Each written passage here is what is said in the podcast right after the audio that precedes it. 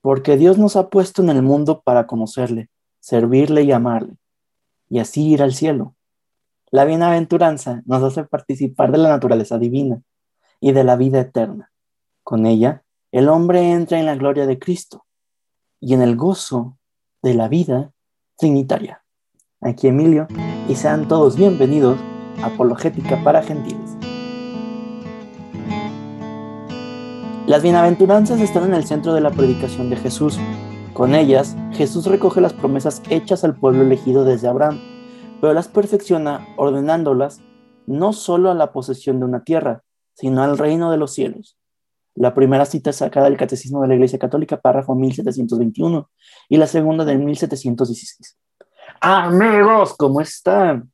Sean bienvenidos de nuevo a Facebook, los que nos están viendo en Facebook, los que nos están escuchando en podcast, ya sea Apple Podcast o Spotify, donde sea, ¿cómo han estado? Sé que ustedes no nos pueden contestar directamente, pero pónganoslo en las redes, ¿por qué no decirnos, oigan, hoy estoy deprimido, para ver qué podemos hacer por ti? Podemos orar por ti siquiera y decirte, te apoyamos, o decir, oye, terminé con mi novia, oye, eh, atropellé por accidente un perrito, cosas así que te depriman. Nos la puedes contar y estaremos ahí para ti. Y gente de Facebook, ¿cómo, es, ¿cómo están? Qué alegría de nuevo estar aquí. Antes de iniciar, me gustaría darles una ligera promoción.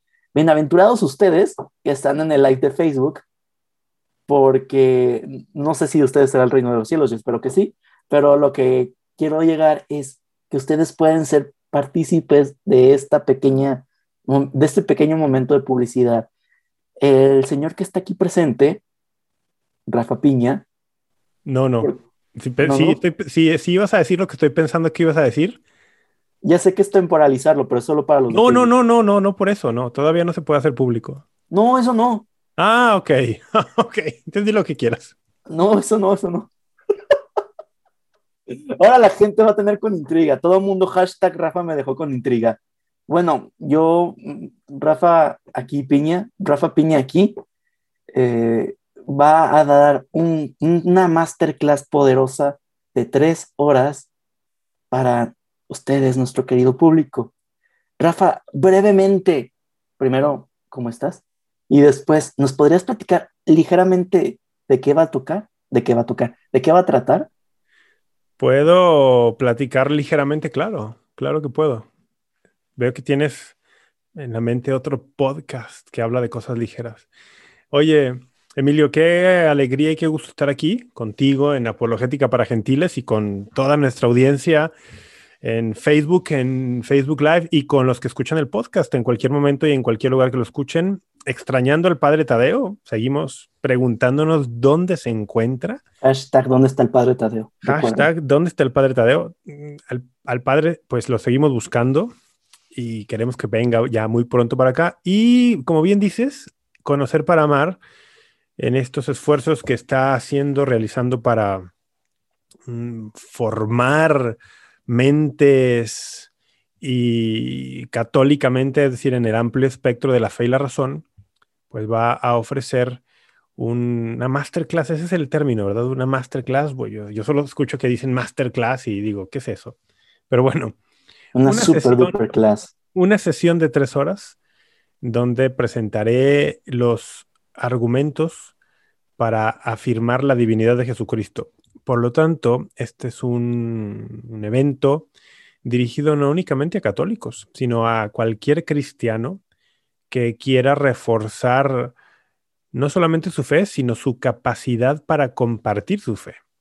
Porque muchas veces somos cristianos y, oye, ¿qué significa eso? ¿Que creo que Jesucristo es Dios? Uy, pues supongo que sí. ¿Y por qué creo que es Dios? Ah, no tengo idea. Bueno, también es un evento al que yo invitaría a personas que no comparten la fe cristiana, pero que tienen inquietud eh, intelectual acerca del tema, o incluso personas que están convencidos de que el cristianismo es falso, está equivocado en su afirmación de la divinidad de Jesucristo. Bueno, pueden también. Es decir, que es para todos. Es para todos. Vamos a, en tres horas, vamos a tratar de hablar de algunas profecías que aparecen en el Antiguo Testamento que Jesucristo cumple. Nos enfocaremos mucho en el Nuevo Testamento, en qué pasajes del Nuevo Testamento se habla de la divinidad de Jesucristo, Muchas personas creen que únicamente aparecen afirmaciones así en el Evangelio de San Juan, por ejemplo. Realmente aparecen en los cuatro evangelios, aparecen en las cartas de San Pablo, están por todos lados.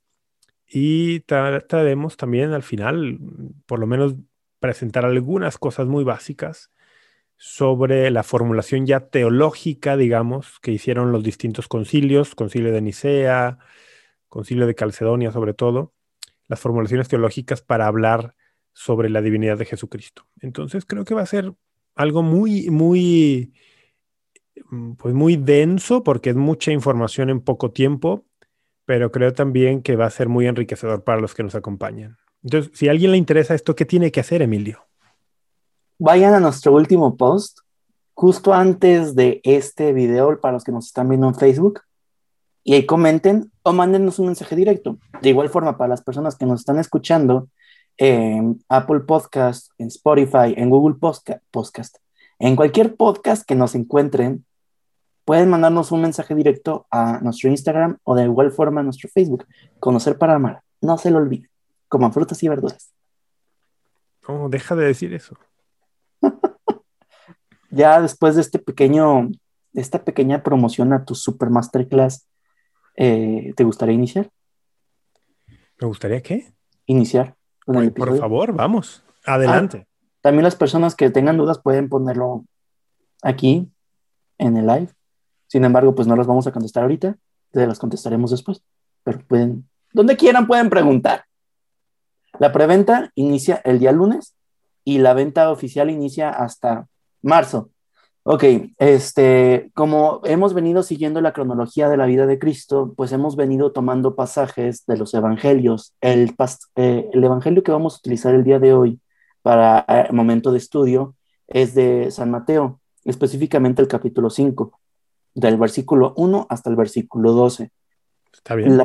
primero va eh, del 1 al 5. Viendo la muchedumbre, subió al monte, se sentó y sus discípulos se le acercaron. Y tomando la palabra, les enseñaba diciendo, Bienaventurados los pobres de espíritu, porque de ellos es el reino de los cielos. Bienaventurados los mansos, porque ellos poseerán la herencia de la tierra. Bienaventurados los que lloran, porque ellos serán consolados. Te cedo la palabra, Mr. Rafa. Estoy buscando justamente el pasaje aquí en, en mi Biblia. A ver, espera, ¿eh? es que estoy. Ya. Mateo 1. Mateo 5 del 1 al 5. Sí, la... es que de pronto el micrófono me complica un poco el espacio para. Bueno, es que no pueden verlo, ¿no? Pero las bienaventuranzas son consideradas el corazón del Evangelio. Esto es interesante, ¿eh? Los evangelios son considerados el corazón de la Biblia, ¿no? y las bienaventuranzas son como el corazón del Evangelio. Vamos, que si alguien pregunta, oye, ¿qué significa ser discípulo de Cristo? Ser discípulo es reconocerlo como maestro y seguirlo, ¿no? entonces, oye, ¿cuál es la enseñanza de tu maestro? Si quieres presentarle una versión condensada, le presentas las bienaventuranzas. Esta es la enseñanza de mi maestro. Esto es lo que yo sigo y por eso la importancia ¿no? de, este texto que aparece en San Mateo y aparece en otra forma también en San Lucas. ¿Ok? Nosotros vamos a guiarnos por San Mateo, que es la versión más conocida de las bienaventuranzas.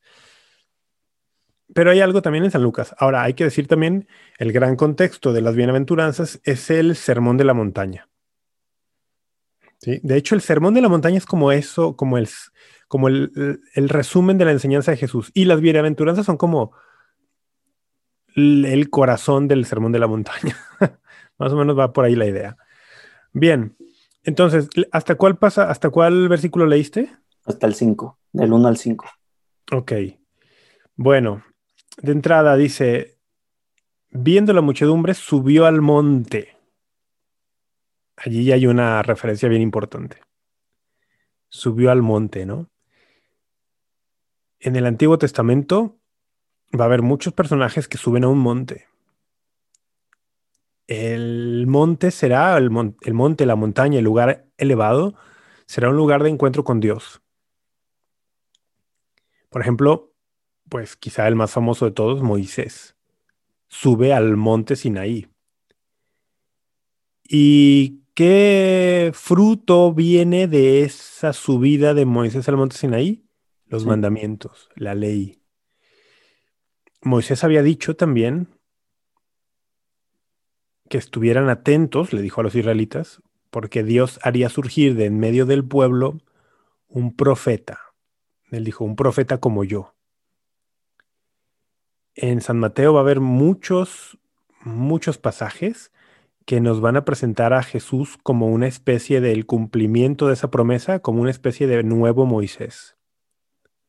De hecho, por ejemplo, algunos estudiosos han dicho que la forma en la que está estructurado el Evangelio de San Mateo, que es una, una forma literaria, literaria bellísima y, muy, muy elaborada, está elaborada en torno a cinco discursos, siendo el Sermón de la, de la, Montaña uno de ellos, el llamado discurso evangélico, que el hecho que esté eh, elaborado en torno a cinco discursos es para hacer referencia de alguna manera a los cinco libros de la ley, de la Torá lo cual reforzaría la idea de Jesús como el nuevo Moisés. Entonces, sube al monte. Eso para un judío no, no es algo que pase desapercibido. Porque para nosotros es como, ah, mira, nos está dando una, como una ubicación geográfica, ¿no? Ah, qué padre. Pero nos daría igual si dice sube al monte o bajó al arroyo. Pero a, una audiencia judía no le da igual. Subió al monte, se sentó, también esto es bien importante, es la postura para la enseñanza. Sentarse es la postura para enseñar. Por ejemplo, en griego, ¿tú sabes qué significa la palabra catedral? Lugar donde se da cátedra. ¿Y qué es una cátedra? Enseñanza. No. ¿Qué es? O sea, eso sería como el significado que le asignamos en contexto universitario, ¿no? Ok. Una cátedra o, el profesor de cátedra. No, la cátedra es la silla.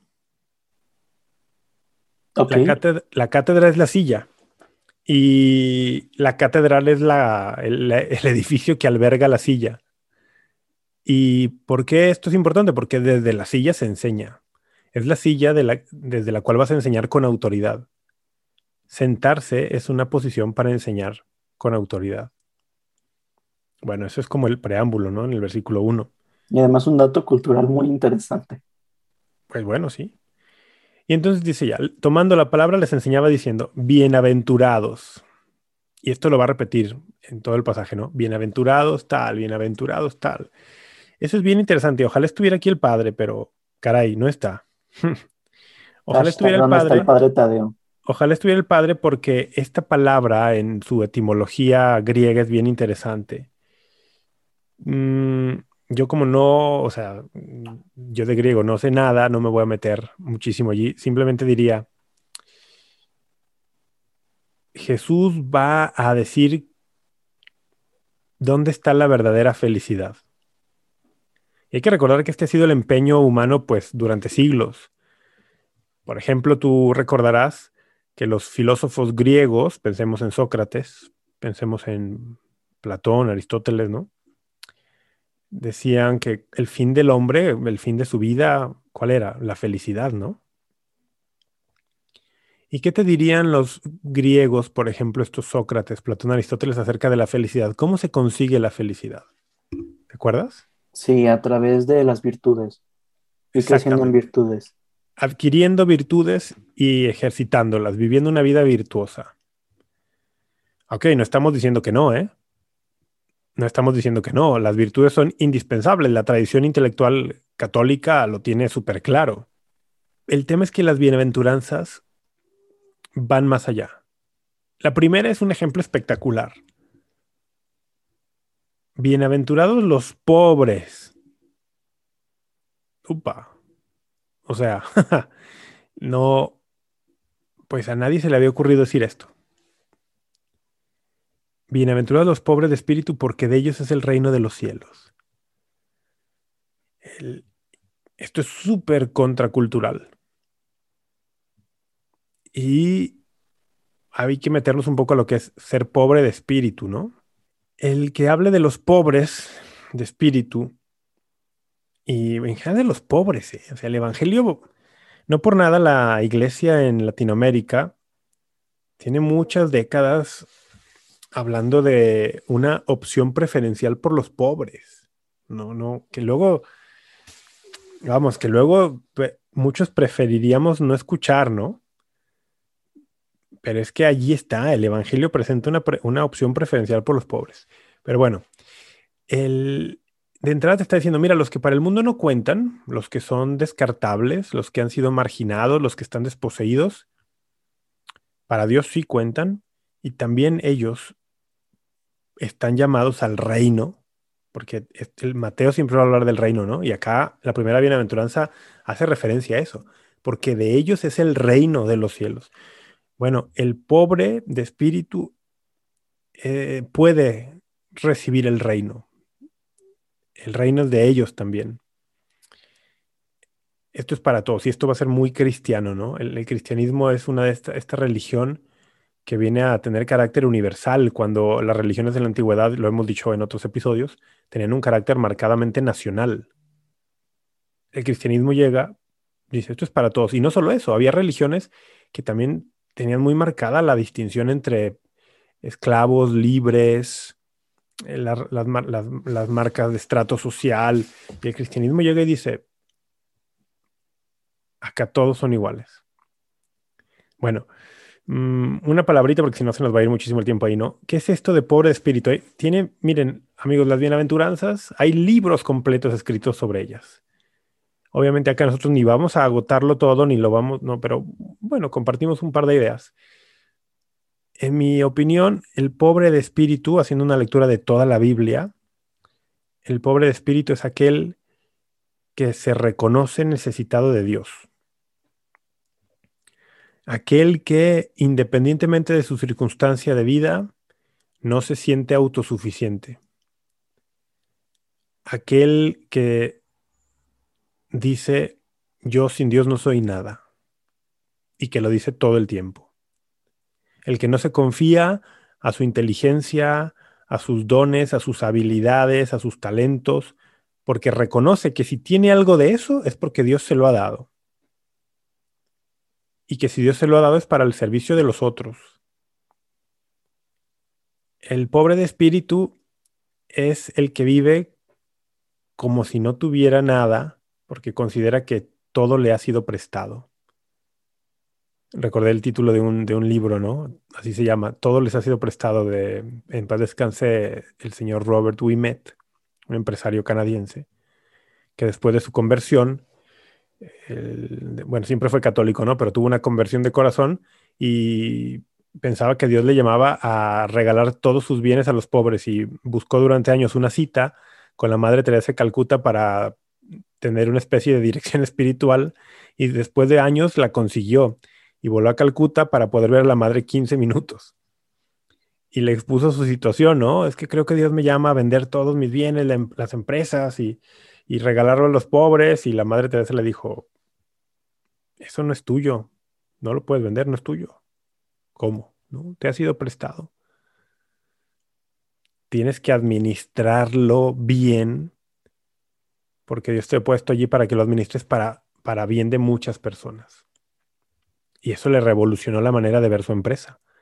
Y generó un modelo de empresa increíble en Canadá.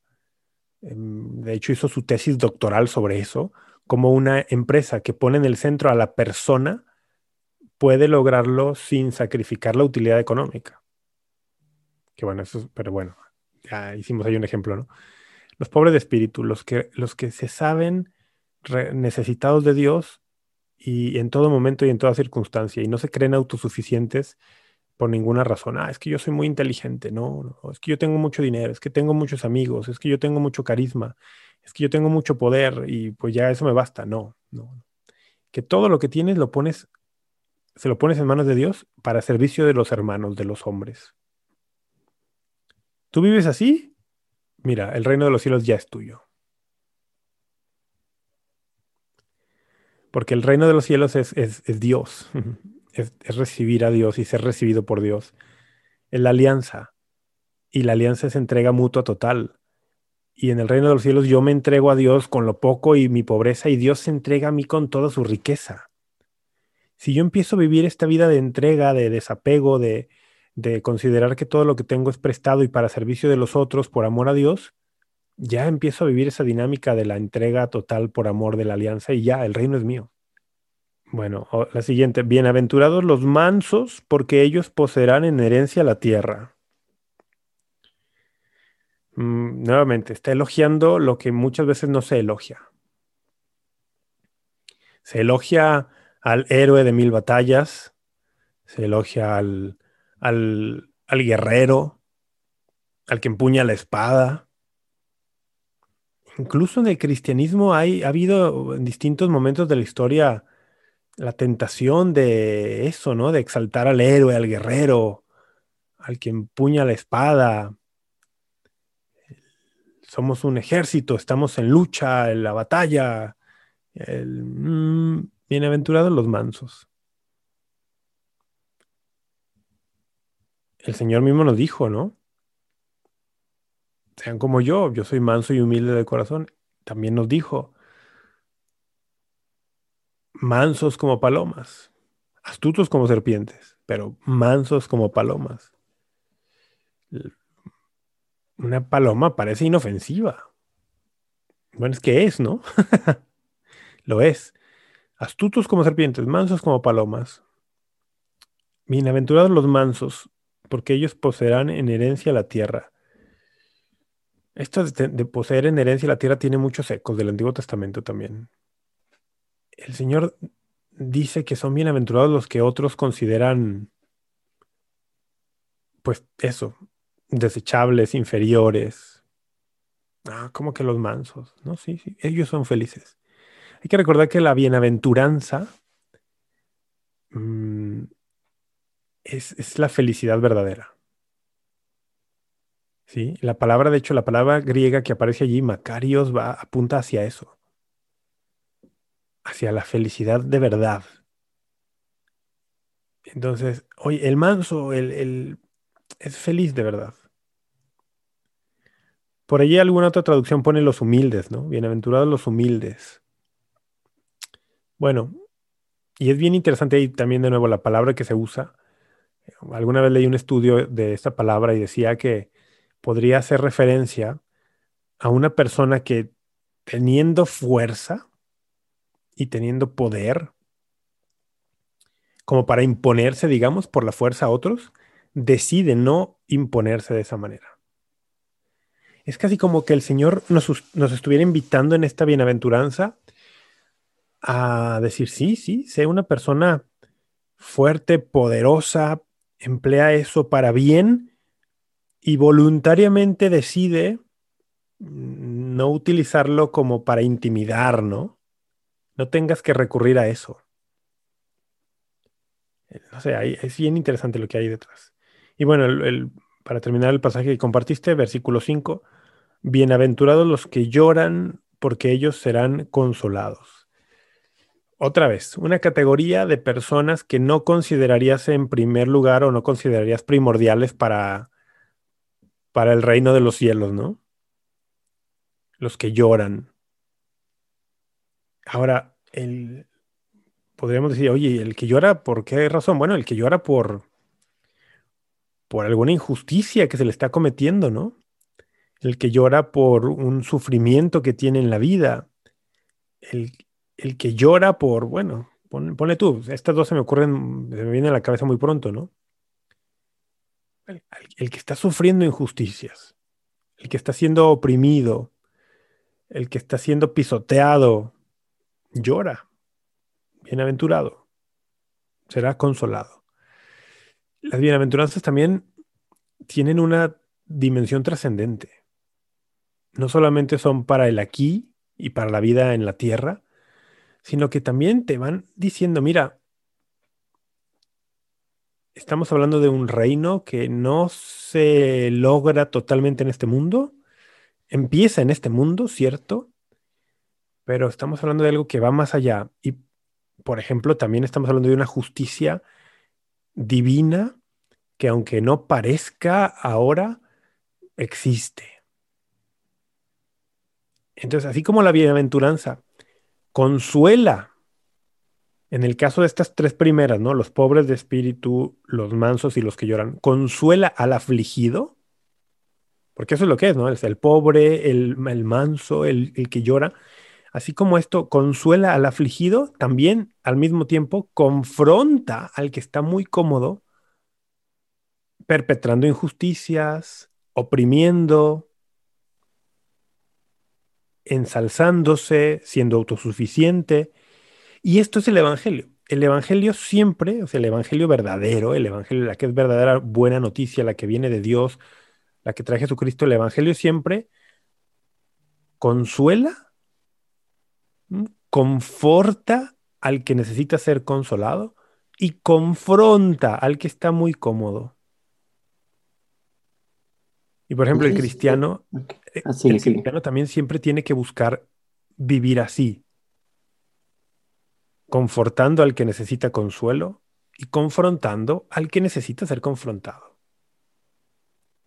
No sé si sea muy obvio, pero yo me acabo de percatar de algo, posiblemente para ti si sea muy obvio. ¿Tu corte de pelo? Ah, no, por supuesto, es así. Ah, perdón, es que digo los que no lo están viendo, pero sí, sí es muy obvio. Pero, Los que no nos están viendo, véanos. Estamos en Facebook y se queda guardado para que puedan ver. Eh, se ven, no sé si la palabra correcta se ha cumplido, pero se ven como cumplidas en Cristo. Cristo nació pobre. Cristo fue manso, ya lo dijimos. Este, Cristo hace decir la paradoja del justo que sufre, el justo que padece dolor y ahí llore, pues me imagino que de alguna forma tiene sed de justicia, que ya iremos más, y no sé, pero siento que se ven cumplidas. Él las encarna, exactamente. Ajá, en Cristo mismo. Él encarna esto porque Él es el hombre bienaventurado, Él es el, él es el modelo de hombre, ¿sí? Claro. Y a eso iba, de hecho, que las bienaventuranzas es como una guía para como que te está diciendo esto para que seas otro Cristo, para que seas otro como yo. Exactamente, al final de cuentas en San Mateo siempre vamos a ver a Jesús predicando y luego poniendo en obra aquello que predicó. Esa es una característica siempre de San Mateo. Jesús en San Mateo predica y luego pone en acción lo que dijo. No se queda solo en la palabra como algunos de nosotros, ¿no? No, no. Él predica y hace. Y efectivamente, a lo largo del Evangelio tú lo vas a ver encarnando las bienaventuranzas y además, pues lo verás atendiendo a los pobres, mm, consolando a los que lloran. Sí, o sea, él mismo, él, mejor dicho, él al mismo tiempo encarna las bienaventuranzas, él es bienaventurado y además... Nos enseña a ser bienaventurados. Exactamente. Él es, es que mira, lo dijiste muy bien. La vida cristiana se trata de, como dice San Pablo en Gálatas 2.20, llegar al punto donde uno diga, ya no soy yo el que vive, es Cristo quien vive en mí. El bautismo, de hecho, nos habilita para eso. O sea, el bautismo nos hace morir a esta vida y renacer a una vida nueva en Cristo, porque ahora tenemos la vida de Cristo. El nombre cristiano habla de eso, somos, somos pequeños Cristos. La iglesia, que somos los bautizados, estamos llamados a ser la encarnación en nuestro tiempo. O sea, lo que fue la encarnación hace dos mil años, la iglesia lo tiene que extender a lo largo de los siglos. La iglesia es, digamos, la extensión en la historia de la encarnación. Y por lo tanto, pues los hombres y mujeres del siglo XXI, la manera en la que se van a topar con Jesucristo en, carne de frente es cuando se topan contigo, Emilio, que estás bautizado, o cuando se topan conmigo, que estoy bautizado. esa es la forma del encuentro con Cristo. Entonces sí, sí, nos está diciendo, mira, sé mi discípulo, haz esto, serás como yo. Versículo del 6 al 8. Bienaventurados los que tienen hambre y sed de justicia, porque ellos serán saciados. Bienaventurados los misericordiosos, porque ellos alcanzarán misericordia. Bienaventurados los limpios de corazón, porque ellos verán a Dios. Bueno, este segundo, esta segunda parte está ahí también, bueno, hay mucho allí, fíjate. los que tienen, bienaventurados los que tienen hambre y sed de justicia. Es muy propio del cristiano y del evangelio tener un corazón al que le duele la injusticia y que además se siente a veces impotente ante las estructuras de este mundo injustas, el catecismo las llamará estructuras de pecado que nosotros mismos fomentamos y que oprimen a tanta gente de tantas maneras. Y entonces en el corazón, el corazón que no está todavía del todo entumecido, ese corazón se duele, ¿no? Y, tiene hambre y sed de, que haya justicia. Y a veces, por más que se desgaste, se da cuenta que, o pareciera, ¿eh? Pareciera que el mal triunfa. El testimonio de tantos cristianos a lo largo de los siglos es uno que pareciera desde una óptica de derrota. Los mártires son el mejor ejemplo, ¿no? Desde una cierta óptica, una óptica que no es de fe, pues la vida de los mártires culminó en una tremenda derrota. Con no solo muertos, sino torturados, humillados, aplastados por los poderes de este mundo, por las estructuras de pecado y de injusticia. Y alguien podría caer en la tentación al ver esto, decir, caray, es que no, no, no es posible vencer al mal, no es posible vencer al pecado, no es posible vencer al, a, las estructuras de pecado en este mundo. Y tengo en el corazón esta hambre y esta sed y parece que no se va a saciar. El Señor llega y dice, serán saciados. El que tiene hambre y sed de justicia será saciado. Y lo que parece derrota es eso, apariencia. Porque donde parece que Cristo es derrotado, allí hay victoria. Porque el Viernes Santo parecía el gran triunfo de todo lo que está mal en el mundo. El Viernes Santo por la tarde con Jesucristo muerto, colgado, humillado en la cruz, parecía la gran victoria de Satanás y de todas las estructuras de pecado de los hombres de todos los tiempos. Claro. Pero la historia no termina en el Viernes Santo.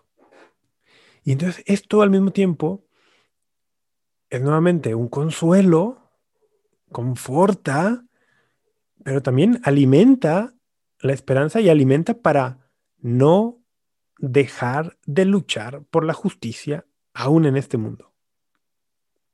Y eso lo ves en los cristianos de verdad. El cristiano de verdad nunca ha tenido los brazos cruzados, así como, como acusaba Marx, ¿no? Marx decía que la, religión era el opio del pueblo porque ponía a las personas a pensar en una vida más allá de esta vida que los hacía despreocuparse de las cuestiones terrenales. Que ojo, ¿eh? Marx a ver, eh, bueno, voy a decir algo medio polémico ahí, pero muchas de las críticas que Marx hace a la sociedad industrial que él está viendo en Inglaterra cuando escribe son críticas súper válidas y yo me atrevo a decir perfectamente compatibles con el cristianismo, porque son críticas a cosas que eran realmente injustas. Entonces, el, problema está en que de pronto dice, no, pues es que el cristiano no hace nada. Ve a, un, ve a un trabajador que está con jornada de 16 horas, con un sueldo de miseria, y el patrón enriqueciéndose, y pues el cristiano no hace nada porque él cree que vendrá otra vida y... bueno, el cristiano tiene que creer en la otra vida, claro, y que allí habrá justicia perfecta, pero también tiene que levantarse y decir, hey, esto está mal. Nuevamente llegamos a algo muy católico. Ante las falsas dicotomías, hemos hablado de eso, ¿te acuerdas? Creo que de las primeras veces que hablamos hablábamos de eso. de hecho, lo hemos tocado muchísimas veces, o sea, a lo largo de los años, ahora sí, casi, casi. Es algo muy católico detectar las falsas dicotomías. Ante las falsas dicotomías que te dicen esto o esto, el pensamiento católico dice, lo detecta en muchos casos, dice, no, no, no. Esto y esto. Obras, Justicia, justicia eterna o justicia terrena. Ambas. Ambas, exactamente. Entonces, mm, esto es un consuelo y también un, un ali- un aliciente. Y también tendría que ser para nosotros cristianos del siglo XXI un examen de conciencia. ¿eh? Las, las bienaventuranzas tienen que ser un examen de conciencia. ¿Soy pobre de espíritu? ¿Soy manso? ¿Tengo hambre y sed de justicia? O sea, si tú eres un cristiano que, que su vida cristiana solamente es, ojo, no que esto esté mal, pero dije, oh, el énfasis está en solamente, ¿eh? Solamente es voy a misa, mm, estudio la Biblia, muy bien, todo está muy bien. No, no, yo no voy a decir que está mal eso, ¿verdad? Pues quién, no, no, no, al contrario, me la he pasado estudiando la Biblia los últimos 15 años. No, pero si tu vida cristiana es como nada más tú, rezar yo, comulgar yo, ir a misa yo, confesarme yo de mis pecados personales, tal. Oye, pero tu cristianismo no te está moviendo a, a algo por el otro para remediar las pobrezas materiales, espirituales del otro, no te está moviendo a levantar la voz por injusticias que hay en el mundo. No, ojo, hay que hacer un examen de conciencia ahí. Si no tienes hambre y sed de justicia, hay que, hay que, hay que hacer un examen de conciencia. Y atención, que aquí es donde vemos que el cristianismo trasciende las ideologías modernas y puede darle, puede alimentar verdaderamente anhelos profundos que hay en ambos extremos de los espectros ideológicos actuales. Por ejemplo, lo que, lo que se llama y que ya ni siquiera son categorías válidas porque ya hay otras nuevas categorías, ¿no? Pero lo que sean la izquierda, las luchas de la izquierda, ¿no? con la izquierda se suelen asociar mucho la causa esta de los pobres, de los trabajadores, de los obreros oprimidos. Hoy en día diríamos del medio ambiente. Mm, son causas que perfectamente un cristiano puede abrazar. Porque allí donde haya un tema de justicia, un cristiano puede, puede abrazar y puede codo a codo luchar por estas causas, aunque no coincida del todo en otros temas. Pero se puede empatizar, se puede ser empático y luchar por eso. Entonces, bueno, no, espero no estar escandalizando a alguien por esto, ah, pero No, pero por ejemplo, yo que tiendo a ser más de derecha en mi postura personal, eh, pero yo desde el punto de vista empresarial es lo mismo que dijiste del canadiense, una empresa fundada y formada en torno a la persona, para la persona, no explotando a la persona. Las personas no son recursos, o sea, no son recursos para ser explotados, no son cosas, son personas. son fines. La persona no es únicamente un medio, es un fin, un fin por sí misma. Sí, sí, sí. Y bueno, el bienaventurados los misericordiosos, porque ellos alcanzarán misericordia. Este es también el mensaje central del Evangelio, ¿no? El Dios misericordioso. El Papa Francisco ha hecho un libro justo que se llama así, El nombre de Dios es misericordia. El Señor dice, bueno, bienaventurados los misericordiosos. Nos está invitando a ser misericordiosos. Esto nos, nos falta muchísimo a los cristianos.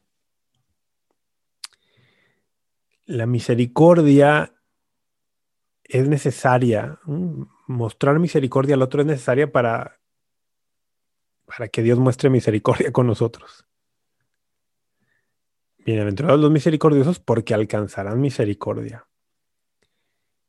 ¿Y qué es la misericordia? Pues dejar que se te mueva el corazón ante la miseria del otro. Ahí están ambas palabras, ¿no? La, la- el cordes, el corazón y la, y el- y la miseria. Que cuando me topo con la miseria del otro, ya sea material, espiritual, me mueva, me mueva el corazón a hacer algo. Mm, En la liturgia, en la misa, me encanta. Una de las oraciones dice algo así, no la recuerdo exactamente, es es que me vino a la mente ahora, pero algo así como, danos entrañas de misericordia ante toda miseria humana.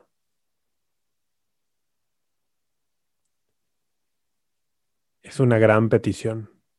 Concédenos entrañas de misericordia ante toda miseria humana. Y eso va desde una miseria, por ejemplo, material que te mueve a ayudarle al, al, pobre, al miserable, pero también, por ejemplo, va a, que cuando yo me topo con alguien que está sumergido en una, en una vida de pecado, que mi primera reacción sea la de misericordia y no la de señalar.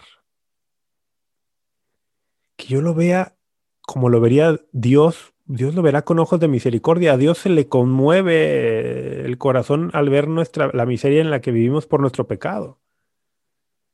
Porque es un padre que ama. Y un padre cuando ve a un hijo que anda mal, no busca señalarlo y no, no, se le, apachurra el corazón de, dolor por, por, por, su hijo, ¿no? Y quiere hacer algo para ayudarlo. Bueno, esa tendría que ser nuestra primera reacción ante la miseria en el otro. Hace unos días una amiga de una amiga de este podcast, Clara Cuevas, aquí le mandamos un saludo, por cierto. Sabemos que escucha, sí, cada semana escucha. Ponía en su, en su Twitter algo así como se estaba quejando, ¿no? De, de, algunas personas que han abrazado la causa pro vida, pero ella decía, de verdad, de verdad, de verdad, de verdad, entiendan que no es gritándole maldiciones a la mujer que está a favor del aborto como la vamos a ayudar a que se convierta. Y es que es así, realmente es así. No, no, es, no es gritándole abortista feminazi, hija de Satanás, como la vas a convertir, la vas a ayudar a su conversión. No, no es así. Y bueno, la, siguiente, versículos, versículo 8, esta, esta, esta me encanta y esto también da para un programa entero. Bienaventurados los limpios de corazón, porque ellos verán a Dios. Aquí hay muchísimo, Emilio, de veras, un montón. Bienaventurados los limpios de corazón, porque ellos verán a Dios. Limpio de corazón, ¿qué es eso? Pureza de intención. Pero esto está bien interesante, ¿eh? cada, bienaventuranza trae como, ¿cómo lo decimos? Como una especie de recompensa, ¿no? Los pobres de espíritu, de ellos es el reino de los cielos. Los mansos poseerán en herencia la tierra. Los que lloran serán consolados. Los que tienen hambre y sed de justicia serán saciados. Bueno, los limpios de corazón, ¿qué les toca a ellos? Verán a Dios. Este es el, el anhelo humano, pues máximo ver a Dios.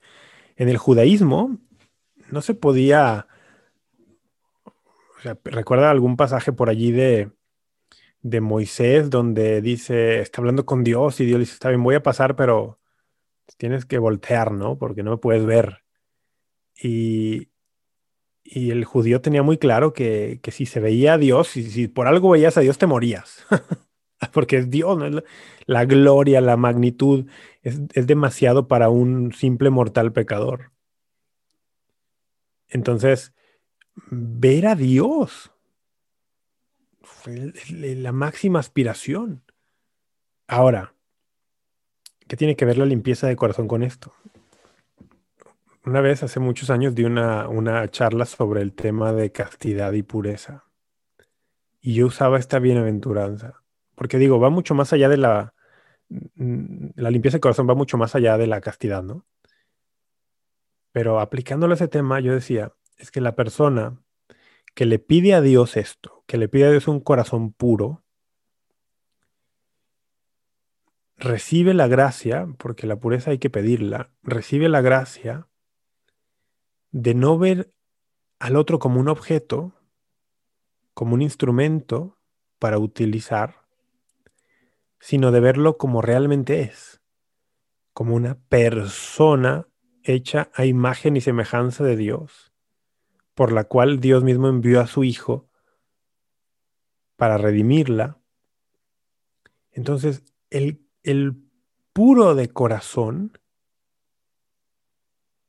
ve a Dios en el otro.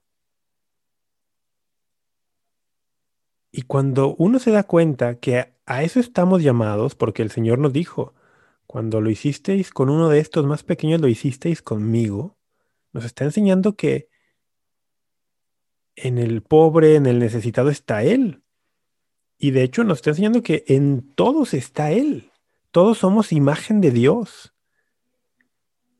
Cuando tú tomas conciencia de esto y haces examen de conciencia y te preguntas, oye, yo veo, cuando veo a Emilio, ¿veo a Dios? ¿Veo la imagen de Dios allí? ¿O solamente veo a alguien al que le hago bullying cada que puedo? El, cuando, cuando llevas esto al examen de conciencia y te das cuenta qué poquito vemos a Dios en el otro, es cuando te das cuenta qué lejos estás, qué lejos estamos de la pureza de corazón. Si yo creo que a Dios lo veo,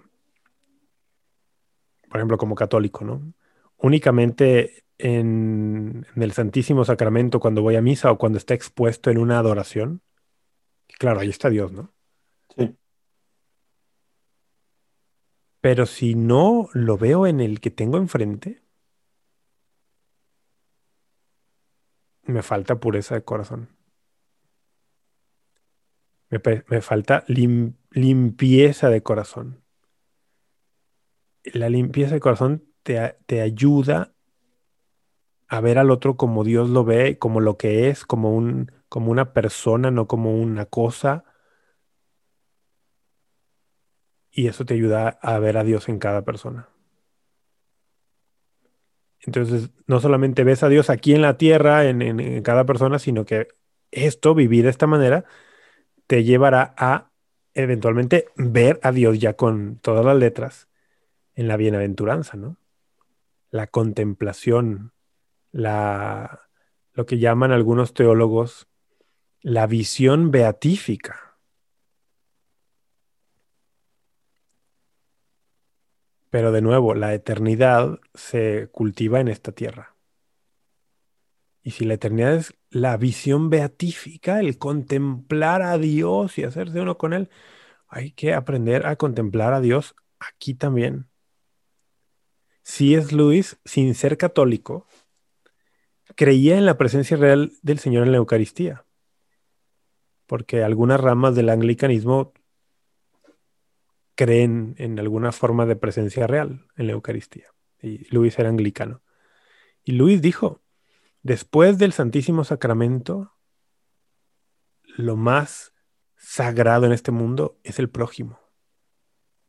Entonces, la, limpieza de corazón es la que te permite te habilita para ver a Dios no solo en la eternidad, sino aquí ya, empezando aquí ya, en el otro, en el que tengo enfrente. Ahora vamos con los versículos de 9 al 12. Bienaventurados los que trabajan por la paz, porque ellos serán llamados hijos de Dios. Bienaventurados los perseguidos por causa de la justicia, porque de ellos es el reino de los cielos. Bienaventurados seréis cuando os injurien y os persigan y digan con mentira toda clase de mal contra vosotros por mi causa. Alegraos y regocijaos, porque vuestra recompensa será más grande en los cielos. Será grande en los cielos, ¿no Pues de la misma manera persiguieron a los profetas anteriores a vosotros.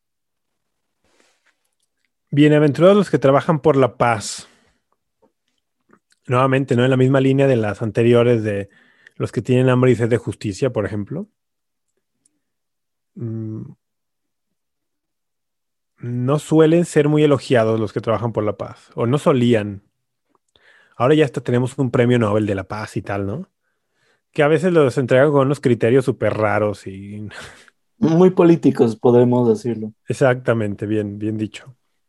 Pero la paz no es algo que fuera muy valorado.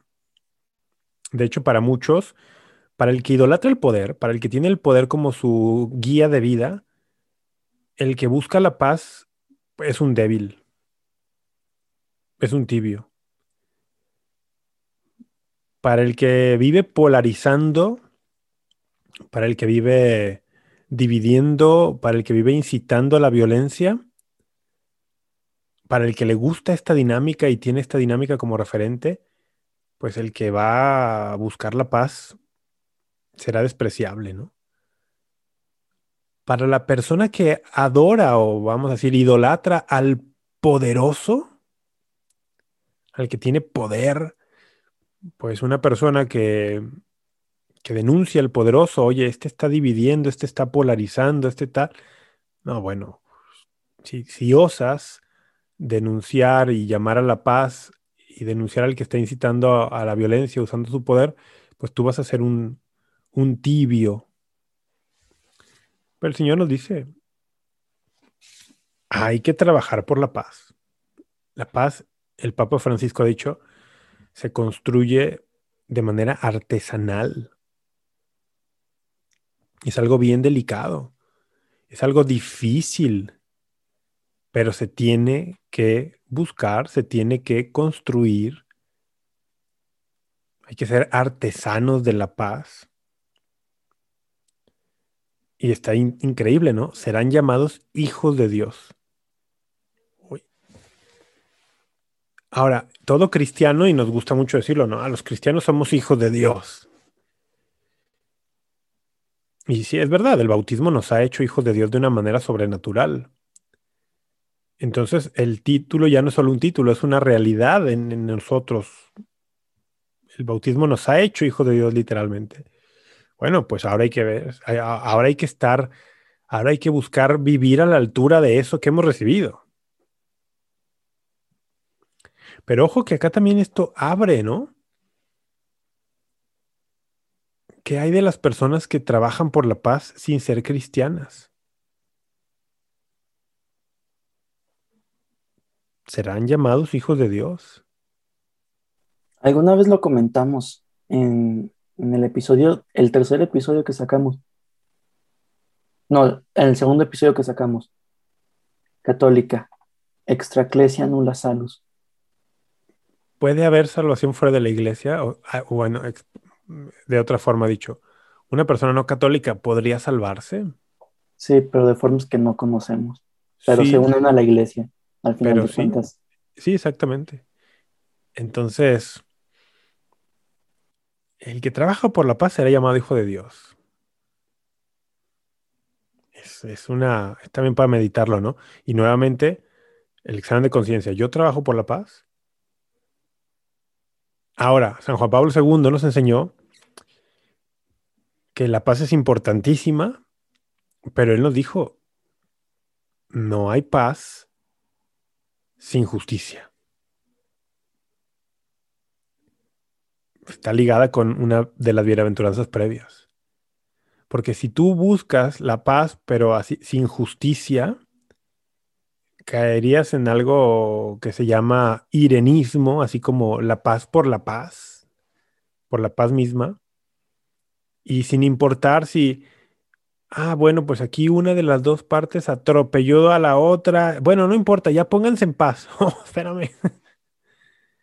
Me robó, me desposeyó todo lo que tengo. Bueno, ya, no, no, ni modo, ya, pónganse en paz. No, espérate, que, regrese. No balazos. Ups, me quemé que me regrese lo que me quitó, ¿no? Para ponernos en paz. No hay paz sin justicia. Entonces, hoy es bien difícil esto, ¿no? Pero luego tampoco hay paz sin perdón. A veces eh, estamos llamados a perdonar las injusticias. Bueno, de hecho es lo que estamos llamados a perdonar. es complejo esto, por eso el Papa Francisco dice, la paz es algo artesanal. Y nuevamente la causa de la justicia aparece otra vez. Bienaventurados los perseguidos por la causa de la justicia. Fíjate cómo esto está en todas partes. ¿eh? Arriba, los que tienen hambre y sed de justicia serán saciados. Los perseguidos por causa de la justicia, de ellos es el reino de los cielos. Les toca la misma recompensa que a los pobres de espíritu.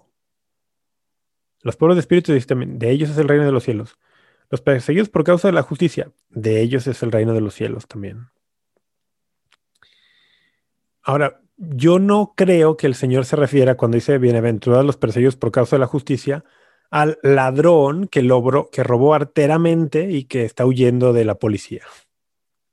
¿No? Me, cuesta, me cuesta trabajo pensar que está refiriéndose a ese, ¿no? Oye, robaste porque quisiste robar y estás huyendo. Ah, pues bienaventurado. No, no creo que se refiera a eso. creo que se refiere justamente a aquel que denuncia la injusticia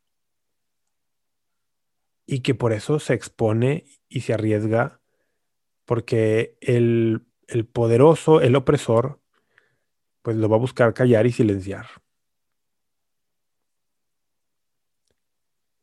¿Y cuántos ejemplos hay, no? Porque justo uno denuncia aquellas cosas que son denunciables y viene persecución. Pues como dijiste, los que buscan el poder por el poder te van a querer silenciar si, si eres un obstáculo para llegar a su, a su fin, que es el poder mismo. Si eres un obstáculo y si los estás denunciando y estás exponiéndolos, claro. Pero el Señor dice, eh, nuevamente, es como es un consuelo y un aliciente, ánimo. De ellos es el reino de los cielos. Me recuerda mucho a un santo mexicano, no me acuerdo ahorita, San José Sánchez del Río. Nunca fue tan fácil ganarse el cielo, era su, su frase, y fue perseguido en las guerras pisteras mexicanas, cuando él se negaba a negar a Dios, básicamente, y, y fue perseguido por su fe, por causa, por hablar de una injusticia que fueron el cómo pues estaba persiguiendo a la iglesia en ese entonces, él fue perseguido. No sé, se hizo mucho clic en mi cabeza. Posiblemente estoy loco. Sí, sí, sí. Sí, a que estoy loco, lo sé. No, no, no, no, es que sí. Ahora es que el tema, el tema de lo que pasó en México entre 1926 y 1929 es súper complejo. Es súper complejo. Y larguísimo. Y largo, y a lo mejor deberíamos hacer una serie de episodios por allí. Sí, muy históricos. Porque además está, es muy desconocido y ha sido también muy distorsionado eh, y, voy, y hay que decirlo también, muy manipulado. Sí. Incluso por, el lado, por el lado católico, ¿no? Sí. Entonces, hay que remontarnos a la historia real para saber qué pasó. Y terminan las bienaventuranzas con algo inusitado. O sea, porque hasta este momento, hasta el versículo 10, cualquier pensador, filósofo no cristiano de la historia está de pie aplaudiendo esto. De hecho, muchos han elogiado e, el, sermón de la montaña justo por su, por sin ambigüedades denunciar la injusticia y llamar a la lucha por la justicia. Marx elogió esto también. Y muchos otros. Entonces, hasta aquí, guau, ¿no? Cualquiera le aplaude y tal, pero de pronto llega y el versículo 11, y por ejemplo, esto es algo de lo que hablamos en, el, en la masterclass, ¿no? Que vamos a dar. Llega el versículo 11 y dice, bienaventurados seréis cuando os injurien y os persigan y digan con mentira toda clase de mal contra ustedes. Y, ah, wow. Pero luego le añade una partecita ahí, ¿no? Por mi causa. O sea, cuando por la causa de Jesús te injurien, te persigan y digan mentiras contra ti, ah, bienaventurado. esta parte, este último de por mi causa, ya pone al, al que elogia el discurso pero que quiere despojar a, Jesús de su carácter divino, ya lo puso en, una posición bien difícil. Porque el Señor está diciendo, sí, sí, bienaventurado cuando te persigan, te injurien por mi causa. ¿Qué está diciendo? Está uniendo a su persona todas las causas que arriba mencionó. O sea que para el discípulo de Cristo, seguir a Cristo implica todo esto, luchar por la justicia, buscar la paz, ser misericordioso, ser limpio de corazón, ser pobre de espíritu, pero por amor a Jesucristo en primer lugar. Y hacerlo por la causa de Jesucristo. lo que debe estar en el centro es el amor a Jesucristo, porque es el primer mandamiento amarlo con todo el corazón, con toda la fuerza, con toda el alma. Porque si perdemos de vista esto, si perdemos de vista que lo primero es el amor a Jesucristo, si pierdo de vista que el trabajar por la justicia, en cualquier campo del que estemos hablando, es por amor a Jesucristo, si pierdo de vista eso, me voy a convertir solamente en un luchador social, pero no en un discípulo de Jesucristo. Y no estamos llamados a ser luchadores sociales, estamos llamados a ser discípulos de Jesucristo. Y como soy discípulo de Jesucristo, e, entonces sí hay causas sociales que, me mueven el corazón y las, pero porque amo a Jesucristo. Sí, sí, es un libro. lo, estaba buscando. Lo primero es el amor. Sí, es Scott Sí, sí, sí, casi lo termino de leer, ya me acordé. Es que lo dijiste y me acordé, fue como de, eso es un libro. Ah, no, es que no te escuché esa parte, sí. El,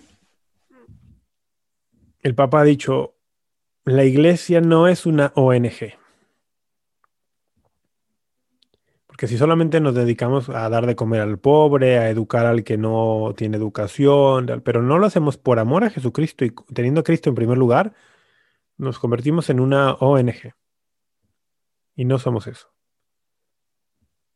Yo he visto muchas personas mm, cristianas que se identifican y luchan por una causa, pero ojo, ponen a esa causa en el centro de su vida y la fe es como algo accesorio para esa causa. Lo he visto en la izquierda y en la derecha. En el movimiento Provida también. Sí, cuando digo la derecha me refería al movimiento Provida, pero en la izquierda también. Sí, claro. O sea, personas, muchos que dicen que Jesús era socialista. Sí o no, en las personas que están muy involucradas en, luchar por, por acabar con las injusticias raciales, que las hay. Mm, pero ponen esa causa tan en el centro y tan alto que eso se volvió el centro de su vida. Y si la fe les puede ayudar para algo de eso, como algo accesorio, qué bueno. Pero ya, ya no es, Jesucristo, ya no es el centro. Ser discípulo de Jesucristo ya no es el centro. Ser como Jesucristo ya no es el centro. Del otro lado igual. Personas que la causa provida, por ejemplo, el oponerse al aborto, es el centro total de su vida. Y, y que entonces para lograr que el aborto sea ilegal y para lograr, vamos a usar cualquier medio, ¿no? El fin no justifica los medios. Y, vamos a darle nuestro apoyo incondicional a cualquiera que se oponga al aborto sin importar si este tipo pisotea todos los valores y principios cristianos. Es como vender el alma, ¿no? porque pusiste en el centro la causa por vida, pero no, el centro es Cristo todo esto tiene que ser por Cristo, cuando los injurien, los persigan, pero por mi causa. Por la causa de Cristo, no por la causa provida, no por la causa de la, de la, de la lucha contra la, injusticia racial, no, por Cristo. Y por eso hemos dicho, y yo lo he dicho muchas veces, es que no, no, el cristiano no se puede identificar con la izquierda o con la derecha. No, no, no, no, no, eso, ser cristiano es mucho más. Entonces, eh, para mí esta es una forma increíble, ¿no? De culminar la bienaventuranza, porque la bienaventuranza porque te dice, o sea, el, el centro soy yo. Alégrense y regocíjense porque vuestra recompensa será grande en los cielos, porque de la misma manera persiguieron a los profetas anteriores a vosotros si eres cristiano, amas a Cristo, lo sigues, eres su discípulo, vives las bienaventuranzas, te conviertes en profeta. El Señor ya les ha dicho, de la misma manera, persiguieron a los profetas anteriores a vosotros, o sea, ustedes son profetas. El, cristiano es profeta. El bautismo nos hace profetas, nos une a la misión profética de Cristo. Y aquí está usando el término profeta en el, en el sentido más puro de la tradición de Israel. El profeta es el que anuncia y denuncia. Y, hemos visto que en las, bienaventuranzas hay, ambos, hay ambas cosas, hay anuncio y hay denuncia. Y por eso a mí me encanta decir que las bienaventuranzas son una excelente manera de hacer examen de conciencia. Porque ahí está el, el termómetro, el pulso del cristianismo, ¿no? Pues bueno, eso es lo que hay allí. También lo, a todas las personas que nos están escuchando en el podcast, en cualquiera de las plataformas de podcast, o nos está viendo a través de Facebook, los invitamos a que vayan a nuestro Instagram y a nuestra página de Facebook específicamente para que se enteren sobre el podcast VIP. Solo entérense. Les, les puede gustar mucho la idea. Algo que quieras decir para cerrar. Ah, claro, las redes. Eh, nuestras redes en cualquier lado nos pueden encontrar como conocer para amar. Ok. Porque no puedes amar nada que no conozcas. No se puede amar lo que no se conoce. Y estamos aquí para intentar mostrártelo. Vivamos las bienaventuranzas, eso. Cerremos con eso. Seamos otros Cristos. Vivamos las bienaventuranzas y ustedes siguen leyendo en San Mateo, en cuanto terminan las bienaventuranzas, el Señor dice, ustedes son sal de la tierra y la luz sal del mundo. tierra, sí. ¿Quién es, ¿Quién es sal de la tierra y quién es luz del mundo? El que vive las bienaventuranzas. Pues seamos eso. Las bienaventuranzas dibujan el rostro de Jesucristo y describen su caridad. Expresan la vocación de los fieles asoci- asociados a la gloria de su pasión y de su resurrección. Iluminan las acciones y las actitudes características de la vida cristiana. Son promesas paradójicas que sostienen la esperanza en las tribulaciones. Anuncian a los discípulos las bendiciones y las recompensas ya in- incoadas. Quedan inauguradas en la vida de la Virgen María y de todos los santos. Catecismo de la Iglesia Cat- Católica, párrafo 1717 o 1717. Esto fue Apologética para Gentiles. Un saludo a todos y hasta la próxima.